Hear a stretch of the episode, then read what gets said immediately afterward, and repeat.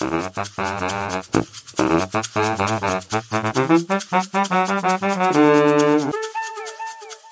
Herr Mayer, grüße Sie.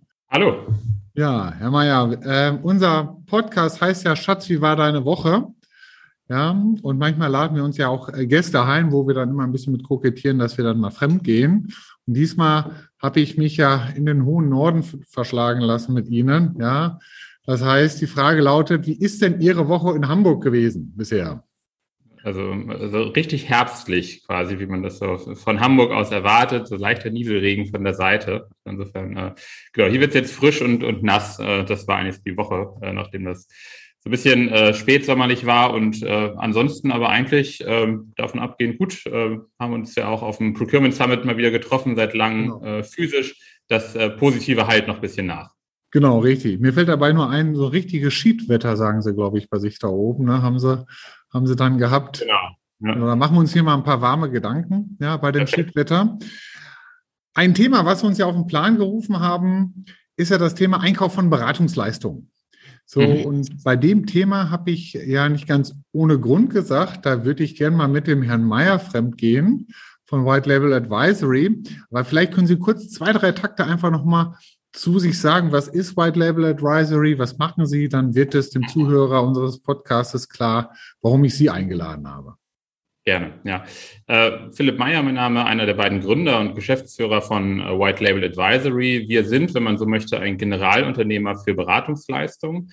Wir vereinen inzwischen über 70 mittelständische Beratungsunternehmen aus unterschiedlichsten Gewerken, von der Managementberatung bis zur IT-Beratung und, und äh, Auditing und Ingenieursdienstleistung.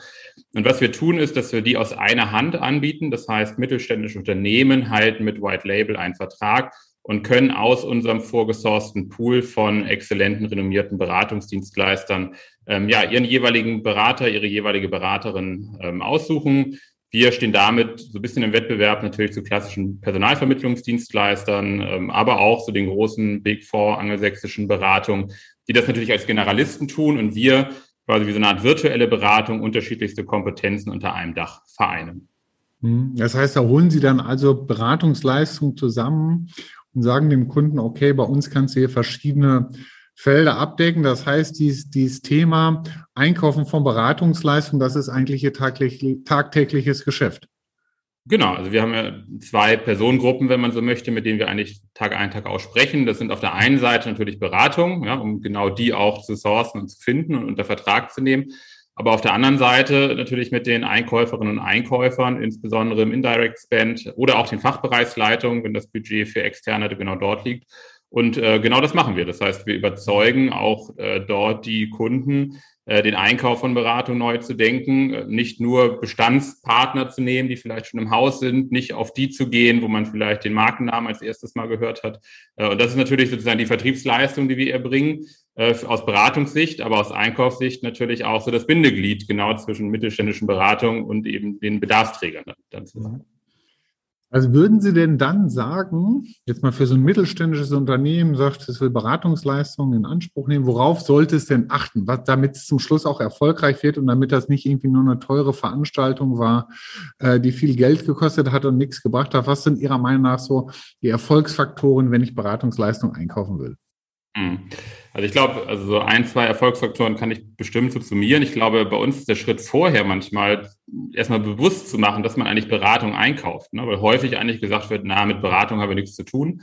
Ähm, na, weil manchmal kriegt es der Einkauf gar nicht mit, ähm, ne, weil das eben so unter, ja, ne, das ist irgendwie Rüdiger und Rüdiger ist hier schon immer. Ja, das heißt, so das Bewusstsein, dass das eigentlich auch externes Personal ist, was dort leistet, gar nicht so vorhanden ist, weil es eben häufig am Einkauf vorbeigeht bis zu gewissen Wertgrenzen.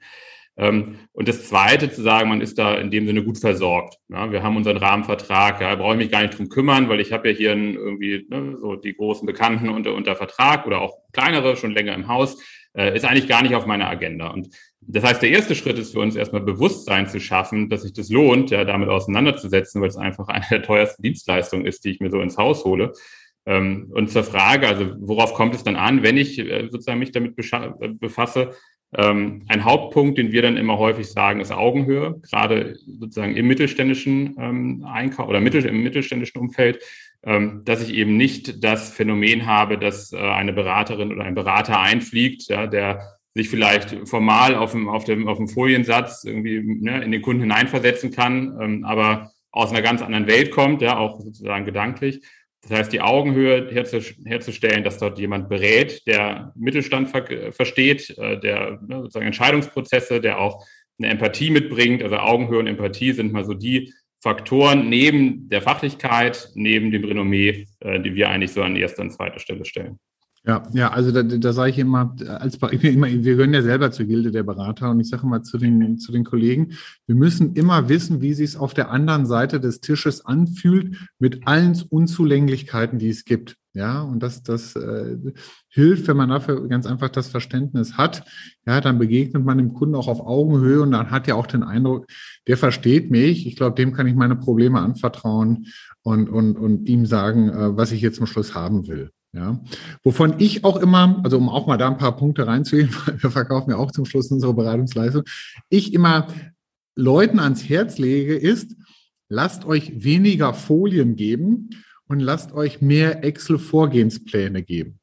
Weil was immer schnell irgendwie aufgezeigt ist, sind, sind irgendwelche zusammengeschusterten Folien von irgendwelchen Beratungen, wo sie, ja, hier, da, und dann fallen da tausend Buzzwords drauf.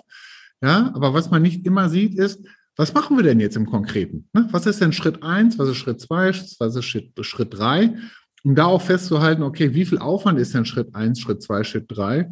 Weil ansonsten wird irgendwo zum Schluss in so einer PowerPoint-Präsentation auf der letzten Folie geschrieben, übrigens, das liegt irgendwo zwischen, was weiß ich, 70 und 140 Tagen, ja, und dann, äh, äh, sag ich mal, ist man da ganz schön im Nebel, was ich überhaupt dafür bekomme. Deswegen kann ich nur jedem, der Beratungsleistung einkaufen will, empfehlen, lass dir das detailliert auflisten, was du wo, was wo, wann gemacht wird und was du daraus dann auch bekommst.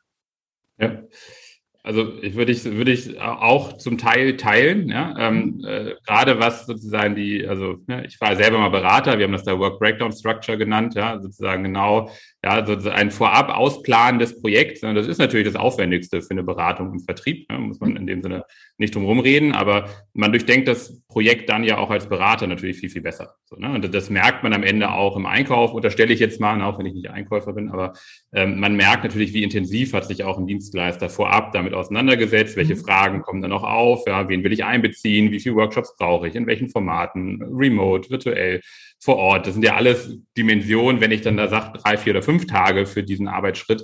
Ähm, das muss ich mir dann einen, Gedanken machen. Also insofern dazu auf jeden Fall. Also ich glaube, je ähm, detaillierter man das dort schon präsentiert oder zumindest das in der Hinterhand hat, ja, um dann sozusagen die, die bunte Folie begründbar zu machen, ähm, auf jeden Fall unterstreiche ich das wo ich noch äh, sagen, äh, dagegen sprechen würde oder sozusagen ergänzen würde, zu sagen, eine bunte Folie macht total Sinn, dann, wenn es darum geht, zu präsentieren, wen ich mitbringe. Also wir sehen ja viele mhm. Angebote ja, ähm, von Beratung. Ähm, wir sehen natürlich auch viele Ausschreibungsdokumente. Aber am Ende zu verstehen, dass ich am Ende auch Menschen dort anbiete, das klingt immer so ein bisschen hart, aber ich verkaufe halt äh, sozusagen natürlich Wissen, aber am Ende transportiert durch Personen. Ja. Und wenn ich mir manchmal angucke, wie dann so ein Lebenslauf aussieht ähm, von den Personen, ja, weil natürlich auch jetzt gerade Einkauf und Verkauf virtuell äh, erfolgt, ja, dann habe ich dann eine kleine Zoom-Kachel in so einem Pitch.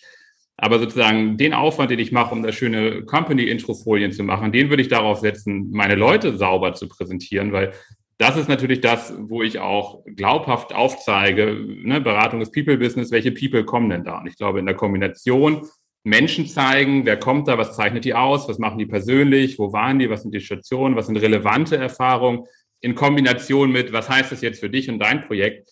Das wäre so der Idealcase, glaube ich, den ich so aus, aus der Excel- und PowerPoint-Welt äh, sehen würde. Ja, also äh, keine Frage, Herr May. Sie dürfen mir immer Widerworte geben. Ich habe es mit Holländern hier im Podcast zu tun, habe ich genug Widerworte. Ähm, nee, bin ich bei Ihnen, aber auch. Ne? Also nach dem Motto, äh, äh, äh, ähm, zum Schluss die Person, die kann ich nicht in so eine Excel-Welt reinpassen. Dafür mhm. brauche ich auf jeden Fall, ähm, wie heißt es, äh, äh die, die PowerPoint-Darstellung natürlich dann auf ein, zwei Folien dargestellt, wer das ist. Und dann natürlich will ich auch immer vom, vom, vom Berater verlangen, warum denn der? Ja, warum mhm. ist der denn jetzt hier super top für, für, für uns hier geeignet? Äh, versteht der die Branche sehr gut? Bringt er eine Methodik mit? Ist es ein Mix aus beiden? Was ist denn der Grund, weswegen der hier aufschlagen soll? Ja. Total guter Punkt. Auch das, was wir da häufig sehen und was wir inzwischen auch unseren äh, sagen Einkäuferinnen und Einkäufern, mit denen wir zusammenarbeiten, empfehlen, ähm, lasst euch da auch andere Referenzen geben oder fragt das auch anders ab. weil so dieses klassische, nenn mir mal drei Kunden, ja, wo du schon mal warst, wo du was ähnliches gemacht hast. Das sind dann aus Verlegenheit häufig so die Daimlers, BMWs, großen vermeintlichen Referenzen, wo irgendwie jeder schon mal war und ein Logo nehmen darf oder nicht darf. Ähm, aber zu sagen, so, was ist denn zum Beispiel die Ratio der Teammitglieder auf dieser Referenz? 50 Prozent? So? 5? 100? Unwahrscheinlich. Ja? Also, dass genau das Team auf einmal das Projekt auch bei dir macht, würde ich mal ein Fragezeichen machen. Kann sein, ja, aber ne, die Fluktuation in der Beratung ist hoch. Und das muss ja auch gar nicht immer dasselbe Team sein. Aber Punkt eins quasi, was ist die Ratio von Beraterinnen und Beratern auf den Referenzen, die du angibst? Und Punkt zwei, unabhängig der Referenzen, wie lange arbeiten die zusammen? Wie häufig saßen die zusammen im Feuer? Ja, weil dadurch entstehen ja auch Synergien, die kann ich nicht aus drei Folien ableiten. Und das gerade, wir sprechen jetzt ja mit viel kleineren, in Anführungsstrichen kleineren mittelständischen Beratungen.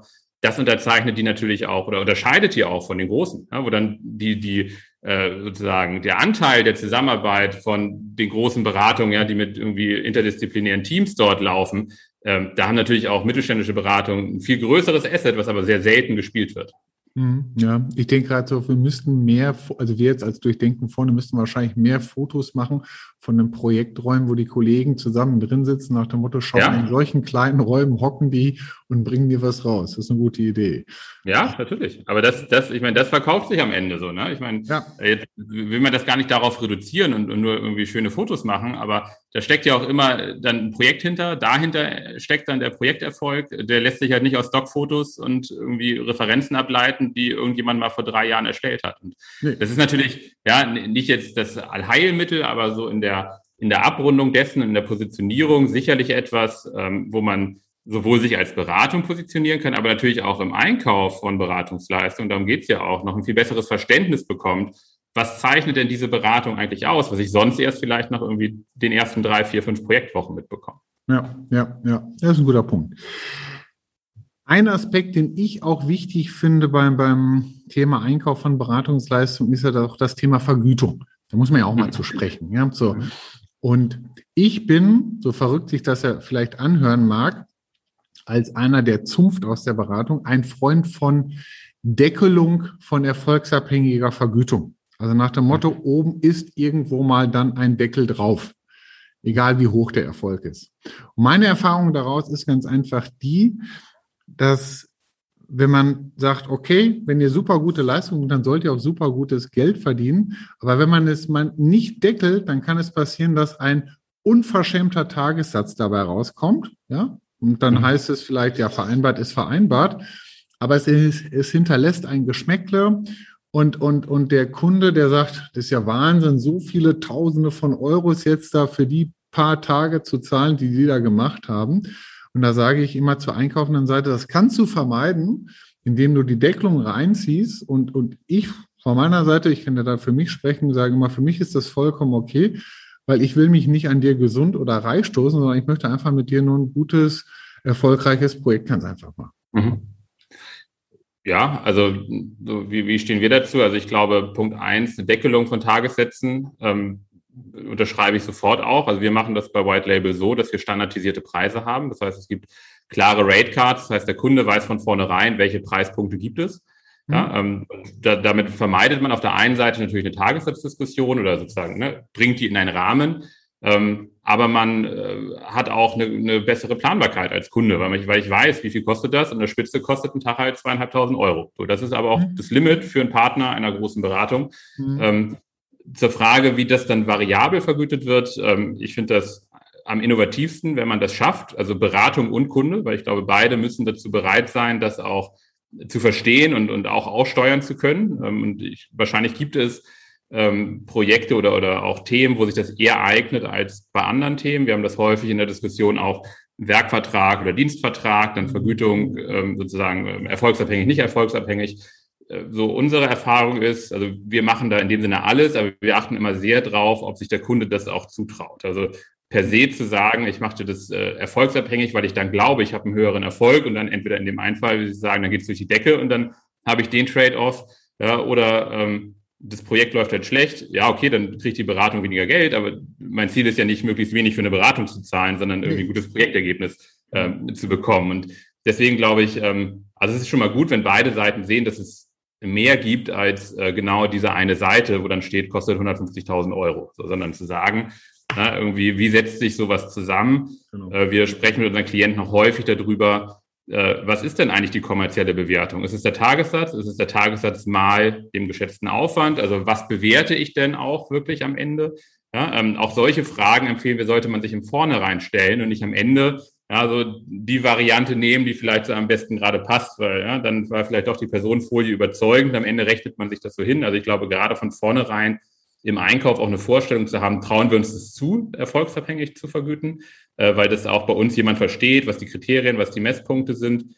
Ähm, und dann das zu deckeln, finde ich nur fair, äh, genau, genau wie Sie es beschreiben. Ich finde, am Ende muss Beratung auch immer für einen gewissen Fairness-Aspekt kämpfen, ja, weil das Berufsbild erstmal ein anderes ist. Ja, und insofern glaube ich, alles, was da hilft, äh, finde ich total gut und innovativ, wenn man sich das traut. Genau. Gut, ich denke mal, da haben wir schon ein paar ganz gute Gründe und Erfolgsfaktoren ja zusammengetragen, worauf man achten sollte, wenn man Beratungsleistungen einkauft. Und wenn der ein oder andere Zuhörer oder die ein oder andere Zuhörerin sagt, nee, Leute, ihr habt einen ganz wichtigen Punkt vergessen, äh, dann freue ich mich da über eine E-Mail, einfach an sundermann.durchdenkenvorne.de schicken und dann bauen wir das in einen der nächsten Podcasts ein. Gut, Herr Mayer, ich danke für das Gastspiel bei Schiedwetter aus Hamburg. Ja, genau, Dankeschön. Wir bleiben ja in Kontakt, so und so. Ja, über, über das Thema Beratungsleistungen sind wir das ja so und so. Genau. Und ähm, sage von der Seite her bis zum nächsten Mal. Alles klar, bis dann. Tschüss. Tschüss.